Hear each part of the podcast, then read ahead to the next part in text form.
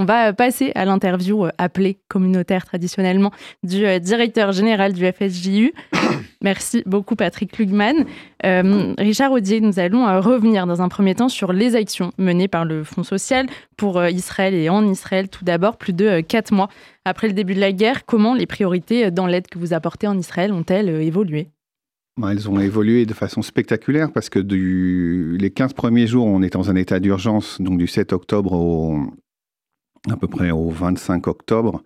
Euh, le pays a été surpris comme tout le monde et donc le Fonds social a réagi dans un fonds d'urgence, un plan d'urgence très rapide et notamment en mettant en place des choses que l'État n'avait pas fait euh, sur le, relogement des, familles euh, qui devaient sortir en urgence de, la bande de, l'enveloppe de Gaza, notamment dans les kibbutz, faire de la livraison de colis alimentaires dans les hôtels, dans les kibbutz qui les logeaient. Donc ça, on a fait ça avec la tête. Donc on a été dans cette urgence incroyable dans les 15 premiers jours. Et ensuite, on s'est adapté à ce que mettait en place l'État, les assurances publiques, les assurances civiles. et les, le, dire, le chemin du Fonds social juif unifié avec ses donateurs depuis le 7 octobre n'a cessé de bouger en fonction euh, de, l'état euh, du pays, des besoins, et également avec cet équilibre entre l'urgence et la reconstruction.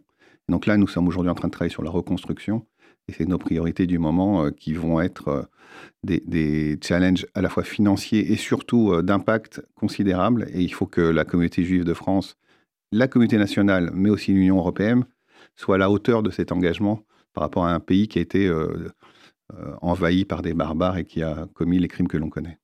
La reconstruction, c'est celle des kibbutz du sud d'Israël. En priorité, évidemment, il y a Kerem Shalom, euh, dont on a beaucoup entendu parler sur cette antenne.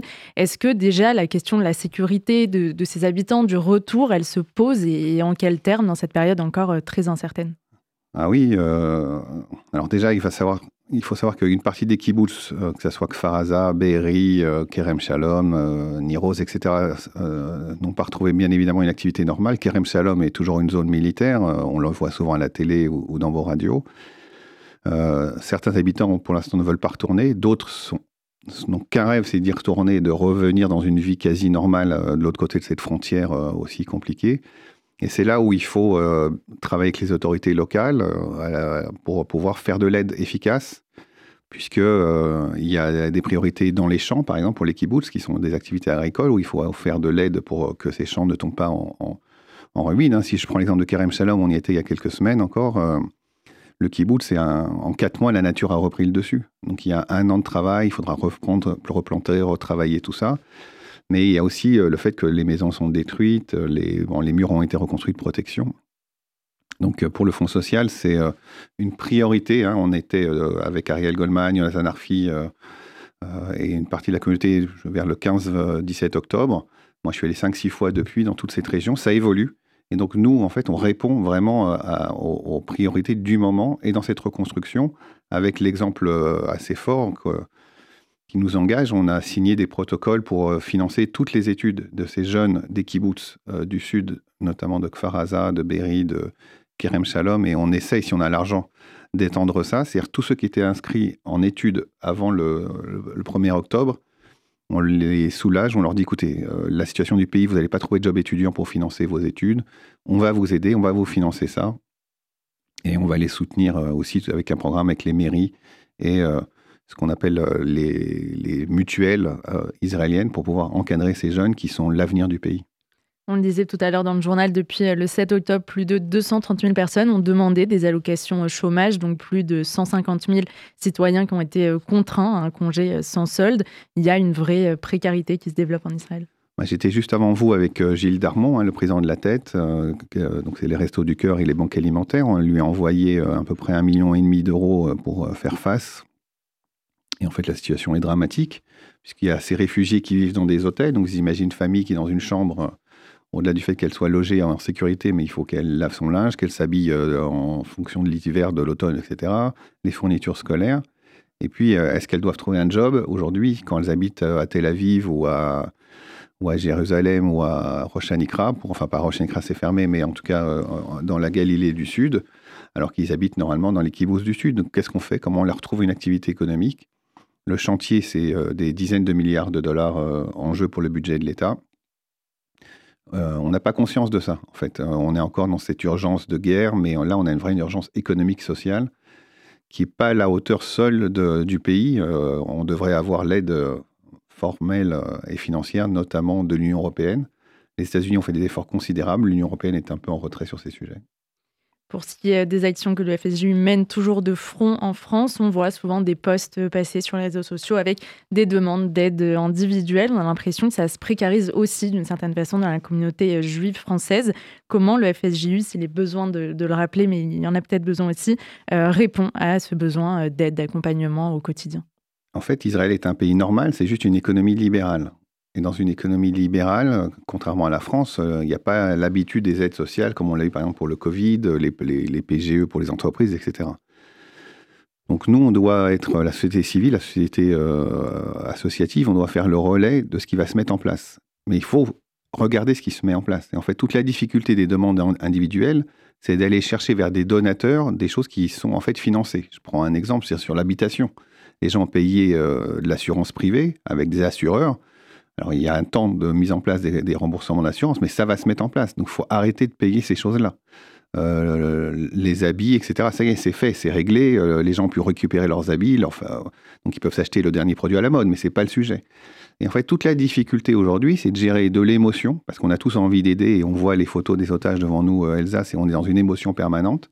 Mais en même temps, il faut garder une raison pour aller faire que la société associative comme le Fonds social viennent aller dans les endroits où l'État ne, soit n'est pas rapide, soit ne sait pas faire. Et c'est ce qu'on est en train de faire, et c'est ce qu'on fait euh, en travaillant avec les mairies, avec les écoles, avec euh, les, mutuelles d'assurance, pour ne pas aller faire payer de façon stupide ou juste émotionnelle des choses qui sont en fait prises en charge par des structures privées. Il y a un sujet aussi qui traverse la communauté euh, juive française de façon encore plus euh, prégnante depuis 7 octobre. C'est celui de l'ALIA. Les juifs euh, veulent quitter la France et de façon mécanique, la communauté juive se réduit en France. Ce sont deux sources d'inquiétude pour vous, institutions juives oui, avec Ariel Goldman, on, a toujours dit que la mission du Fonds social juif unifié, c'est de permettre une vie juive en France.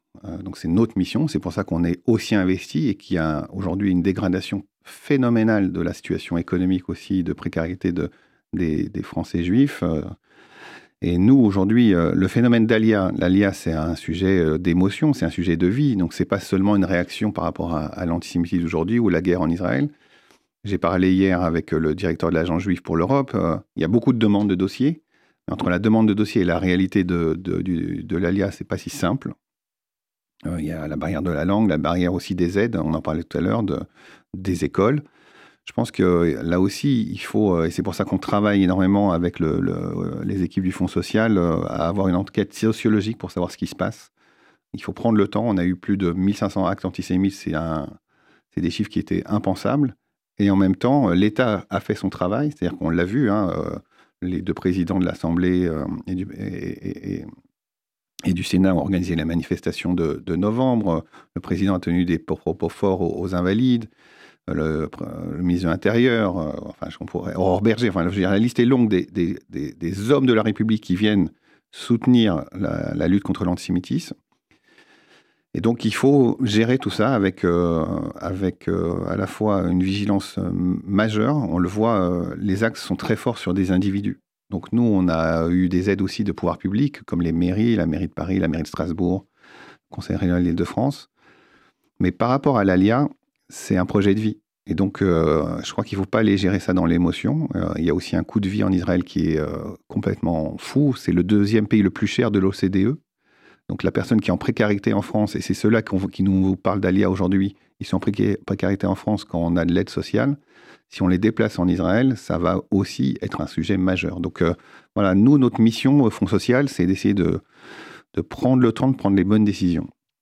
Vous parliez de ces actes euh, antisémites en France. Depuis le 7 octobre, il y a aussi des discours politiques euh, d'associations, de syndicats, de euh, députés qui ont voulu presque criminaliser d'une certaine façon le lien des juifs français à Israël. Qu'est-ce qui ne passe pas, qu'est-ce qui ne passe plus dans cette notion de sionisme? Bah, Je crois que déjà, c'est une inculture manifeste. Hein. On l'a vu, on a vu des députés LFI raconter n'importe quoi sur du code constitutionnel, demander des cessez-le-feu en se déplaçant à Rafah et enfin, sans faire le moindre analyse ni historique ni stratégique, etc. Je rappelle qu'au 7 octobre matin, il y avait un cessez-le-feu, il n'y avait pas de guerre en Israël.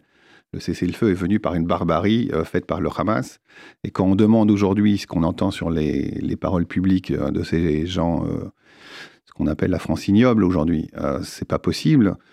Mais on a, on a on a un vrai problème aujourd'hui de légitimité d'Israël, et c'est pour ça qu'on a un sentiment de solitude très fort, puisque euh, même si la France, je le disais, a des paroles très fortes contre l'antisémitisme, contre des propos, euh, certains votes aux Nations Unies ne sont pas possibles, des propos qui, demandent un cessez-le-feu unilatéral à Rafah, mais quel pays au monde, quel pays au monde laisserait euh, une centaine d'otages et, de, demander en échange juste un arrêt des combats? Ce n'est pas possible, c'est pas entendable.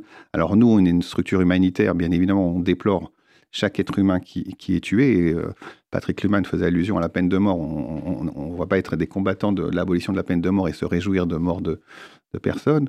Mais c'est pas possible que des démocraties soient aussi lâches. Et, c'est ce qui choque aujourd'hui euh, euh, la situation. Moi, je dirais que on est en situation de la guerre d'Espagne, en fait. Il y a ceux qui comprennent que 1936, la guerre d'Espagne, si on ne suit pas cette défense-là, le monde va basculer. Aujourd'hui, Israël en situation de guerre d'Espagne. On est en 1936.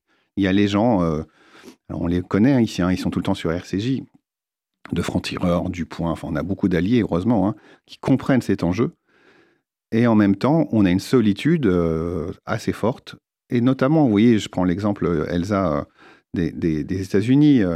les États-Unis, ils critiquent peut-être Israël, mais ils ont livré des armes, ils ont livré énormément d'armes et de, de réassorts de, de, matériel humanitaire, mais également des dons colossaux. Euh, nous, en France, voilà, on attend, en Union européenne, on attend, on ne veut pas être une Hongrie euh, euh, qui fasse la barrière comme ça, qui se radicalise face à, la Russie. Donc, comment va devenir la France si elle n'est pas forte sur ses valeurs? C'est vraiment l'enjeu et les leçons de Robert Banater qu'on doit prendre en compte, en fait ce sentiment de solitude de la communauté euh, juive d'Israël. Il a aussi été euh, renforcé par euh, les associations humanitaires féministes qui vont pas jouer leur rôle depuis le 7 octobre. Au-delà de la dénonciation qui a été faite encore récemment par la ministre Aurore Berger, mmh. c'est venu quelque part fragiliser la place juive, la voix juive dans le monde associatif en France. Écoutez, vous le savez, vos éditeurs le savent peut-être, mais le Fonds social juif unifié est administrateur du collectif des ONG françaises et avec ce collectif des ONG françaises, depuis, euh, j'allais dire, la création du Fonds social, on a travaillé ensemble sur des grandes causes humanitaires, euh, et pas seulement juives, mais on, parlait de Manouchian tout à l'heure, notamment sur euh, l'Arménie, tremblement en Turquie, des choses comme ça. Et on a été, considéré comme une ONG humanitaire, et c'est la fierté aussi des, de nos auditeurs de voir Israël, des structures comme ça qui aident dans le monde entier, le Mozambique, l'Haïti, et nous on travaille avec eux. Depuis le 7 octobre, 100% des ONG avec qui on a travaillé sur ces sujets-là nous ont abandonnés.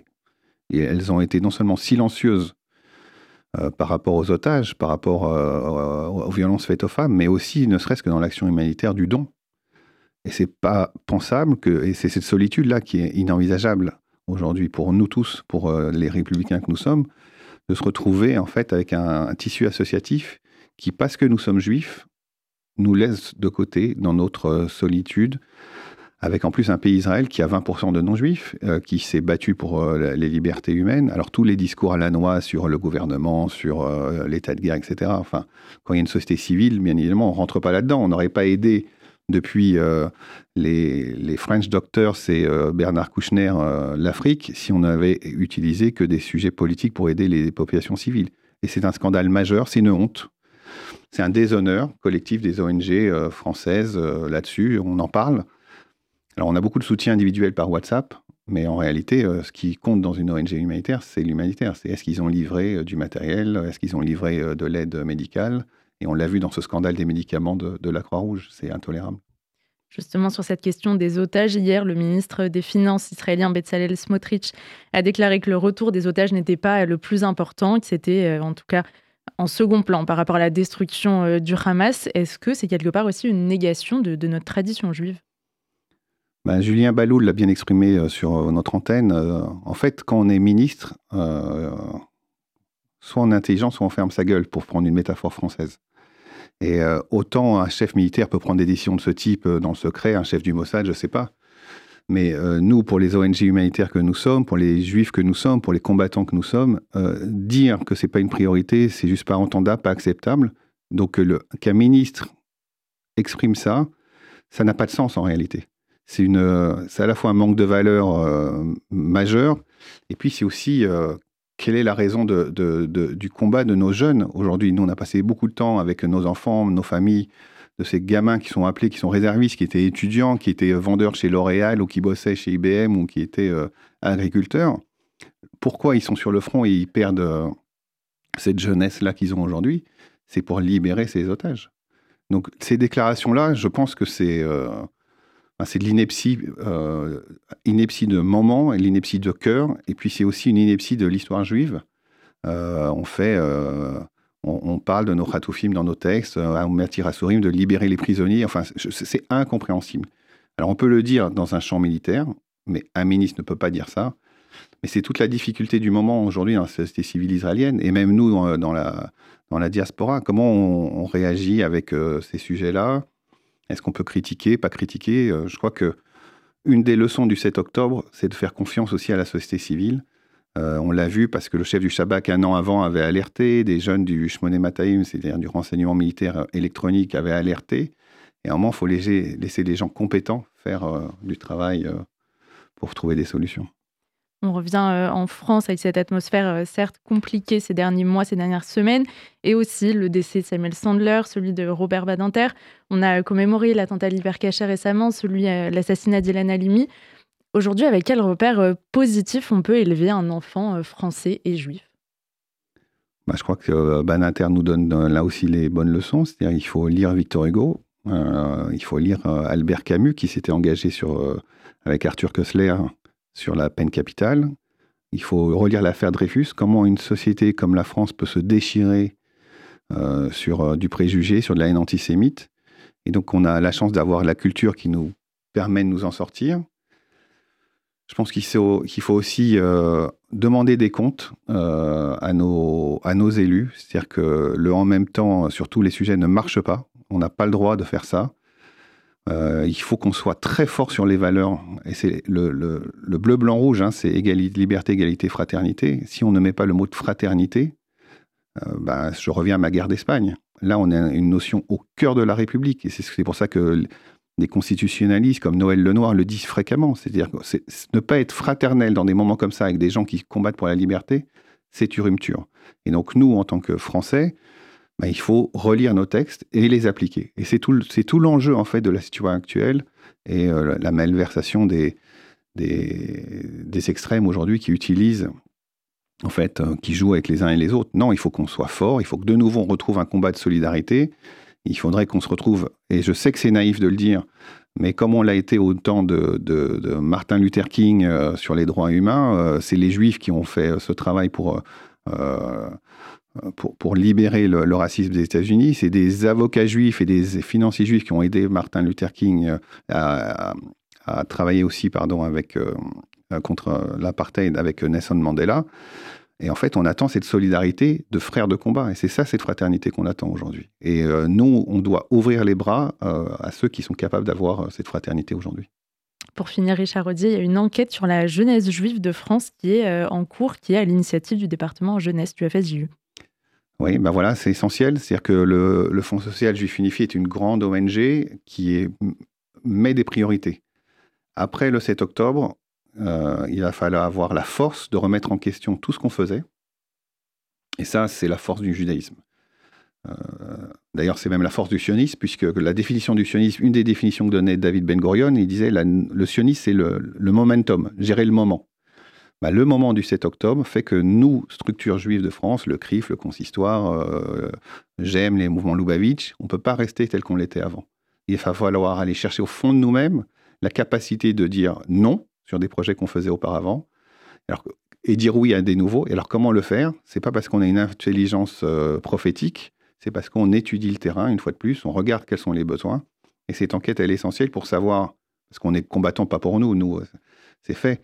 On est combattant pour nos enfants. Et donc, pour le faire, il faut les étudier, les écouter, et ensuite euh, prendre en compte ça pour avoir une démarche militante. Merci beaucoup Richard Audier. Merci Elsa. Directeur général du Fonds social juif unifié d'avoir été avec nous ce midi sur RCJ.